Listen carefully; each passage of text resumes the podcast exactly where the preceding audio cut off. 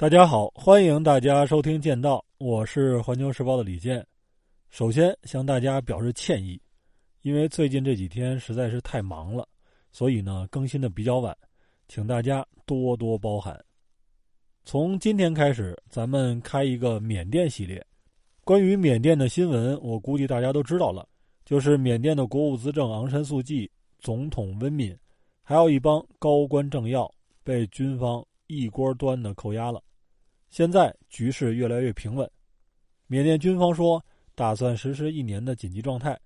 军人出身的副总统吴敏瑞被宣布为代理总统，国家的权力呢移交给了国防军总司令敏昂莱。那么下一步怎么走呢？军方的说法是在紧急状态结束以后，缅甸要重新举行大选，到那个时候，国家的权力会移交给新当选的政党。现在呢，好多国家都在琢磨这事儿，你说它叫不叫军事政变？今天的最新消息是，美国已经把缅甸的这次事件定性为军事政变。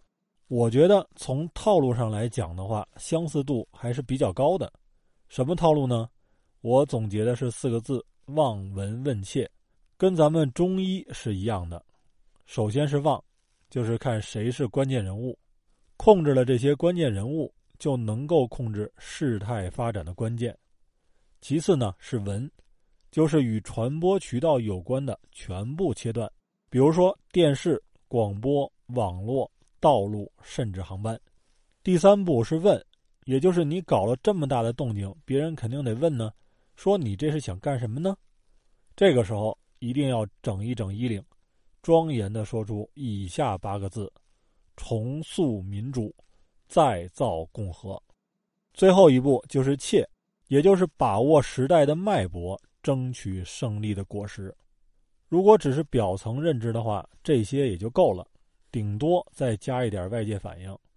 那么，我要向大家提几个问题：第一，缅甸军政府号称是世界上持续时间最长的军政府，这是为什么呢？第二，缅甸军队的创始人是被扣押的。昂山素季的父亲，被称为缅甸国父的昂山将军，军方与昂山素季到底有什么恩怨呢？第三，缅甸被称为佛国，基本上全民信佛，男子都要有出家的经历。在我们的印象中，缅甸人应该是扫地不伤蝼蚁命，爱惜飞蛾杀照灯。在这样的国家，为什么军人在社会中有特殊的地位呢？类似的问题还有好多，咱们可以通过追根溯源的方式慢慢讲来。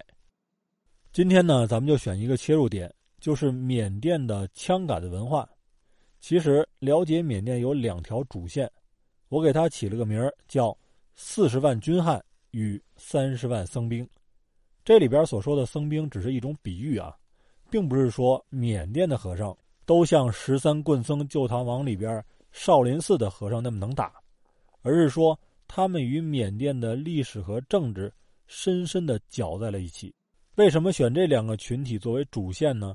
因为军人和僧人是缅甸政治和社会层面里边影响力最大的群体，这种影响力远超昂山素季所领导的执政党。僧人群体呢，咱们之后的节目会讲到。那么，想把这两个群体说清楚的话，就要回望地理与历史。从地理上面看，缅甸的地形可以称为三山加一川。所谓三山，就是指北边、西边和东边都是高原和山脉，南边是缅甸最大的江河伊洛瓦底江的冲积平原。而伊洛瓦底江的一个源头在咱们云南境内，被称为独龙江。那么，这个冲积平原就是缅甸的鱼米之乡和聚宝盆。缅甸的稻米产区和人口稠密的大城市都集中在这条线上。你比如说密支那、曼德勒、仰光等等。而地理和物产是咱们埋下的第一个伏笔。接下来呢，咱们再说一下人的问题。缅甸现在有人口五千多万，有多少个民族呢？政府承认的民族居然有一百三十五个，这是咱们埋下的第二个伏笔。缅甸总人口的百分之六十八是缅族，少数民族有善族，就是左边一个提手，右边一个单字念善，还有克伦族、孟族、克钦族、亲族、诺开族以及华人、印度人、孟加拉人等等。但是缅甸官方并不承认华人、印度人、孟加拉人为法定的少数民族。咱们说缅甸有这么多的民族。如果是同一个祖先呢，还好办，无非就是我住在山区，你住在平原，大家同文同种，我吼一嗓子，你都能够听懂。比较悲催的是，从一万年以前的新石器时代开始，缅甸的不同地方，你比如说高原、山区、平原、半岛，就都有人类活动的遗迹。在咱们中国的史籍记载里边。缅甸最古老的民族叫票族，就是左边一个马字边，右边一个车票的票，这个字是骁勇善战的意思。咱们的《汉书》有云：“霍去病征匈奴，有掘墓之勋，使至骠骑将军，位在三司，品质同大将军。”那么这个字呢，还有一个音念“骠”，秦琼骑的黄骠马就是这个“骠”字。黄骠马呢，就是带白点的黄马。咱们的古籍中用这个字来命名这个民族，很大的可能性是这帮人能打。除了能打以外，票族人还擅长变魔术、演奏音乐和跳舞。东汉的永宁元年，缅甸来的魔术师就为中国的广大观众表演了吐火和人头变马头、变牛头的精彩魔术。我还琢磨了一下，这东西是怎么变的，估计放在今天也是令人瞠目的精彩节目。在缅甸人表演魔术的第二年，也就是公元一百二十一年，中国发生了一件大事儿，当然是咱们眼中的大事儿，那就是中国四大发明的发明家之一蔡伦服毒自杀。那么六百多年以后。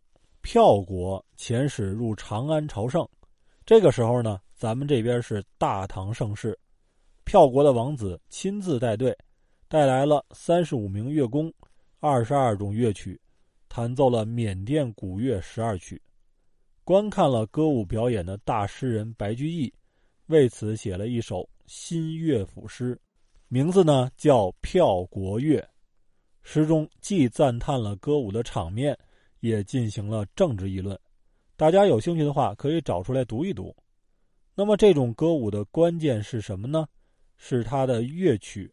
咱们古籍的记载显示，票族人演奏的是一种释乐，释放的是，也就是说是佛教音乐。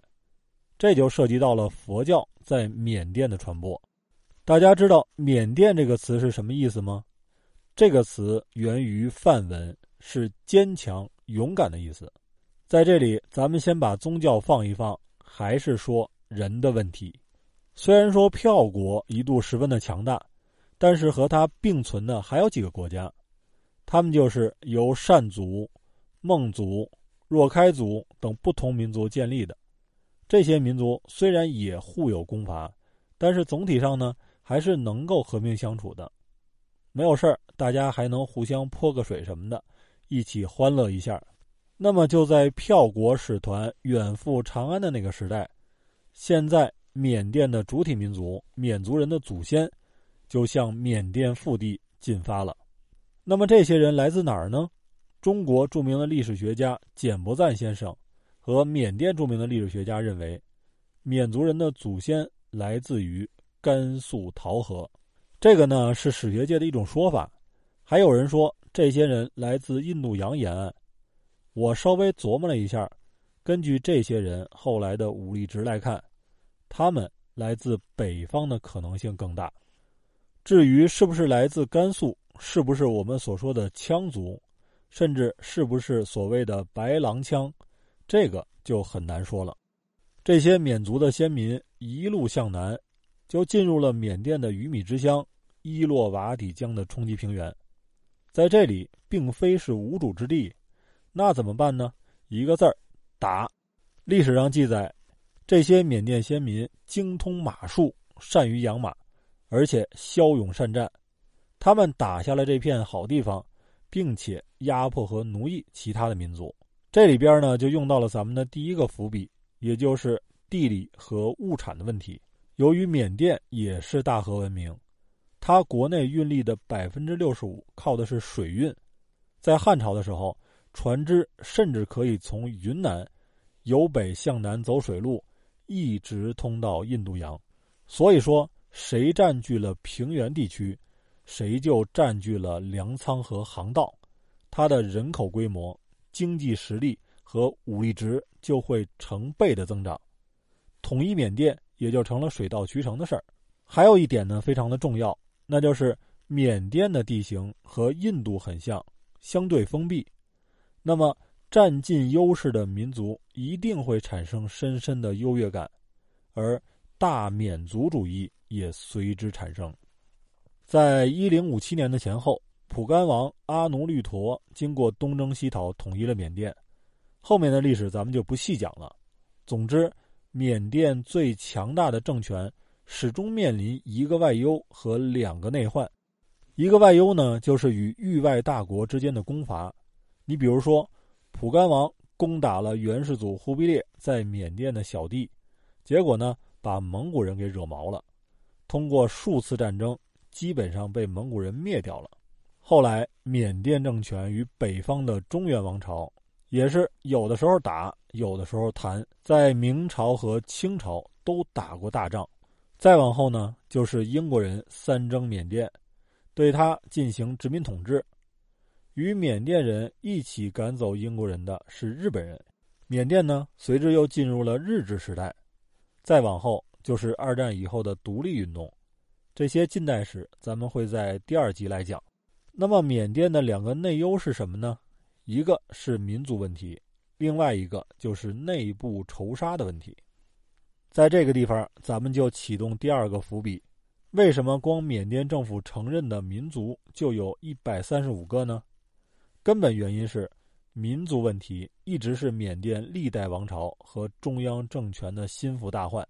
当然，在历史的长河中，也出现过鼓励民族团结的贤王，但是这些人是少数。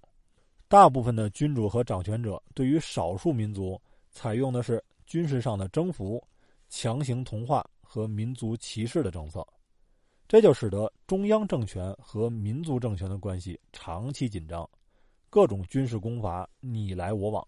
而民族划分过细，可能有很多的原因。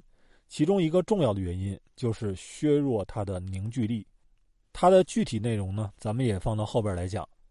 那么内部仇杀是个什么情况呢？自从蒲甘王朝统一缅甸以后，王族都是通过自己的血亲来统治国家，这样做呢肯定是有好处。你比如说战斗力强，但是它也有坏处，是什么呢？就是缅甸推崇的是佛教文化，而不是儒家文化。所以，它没有咱们那套君君臣臣、父父子子的东西。在王族内部呢，经常是杀来杀去，想篡个位什么的，乱臣贼子特别的多。有儿子造反的，外孙子造反的，还有亲戚造反的。总之，你当了王，睡觉都不踏实。除了要防备北方的外国人、周围的外族人，还要防备身边的有外心的亲人，应该是挺累的。那么，咱们一个大的结论就出现了，那就是在缅甸的历史长河中，武装力量、军人、枪杆子始终都占据着非常重要的地位，这也是缅甸军人手握大权几十年的社会层面和文化层面的原因。至于缅甸军人在现代社会里边的地位和特权有哪些呢？咱们下期再聊。我想告诉大家的依然是。看问题千万不要简单化。缅甸军人对于国家和民族既有功也有过，咱们应该具体问题具体分析。好，今天的分享就到这里，欢迎大家订阅剑道，咱们下期再会。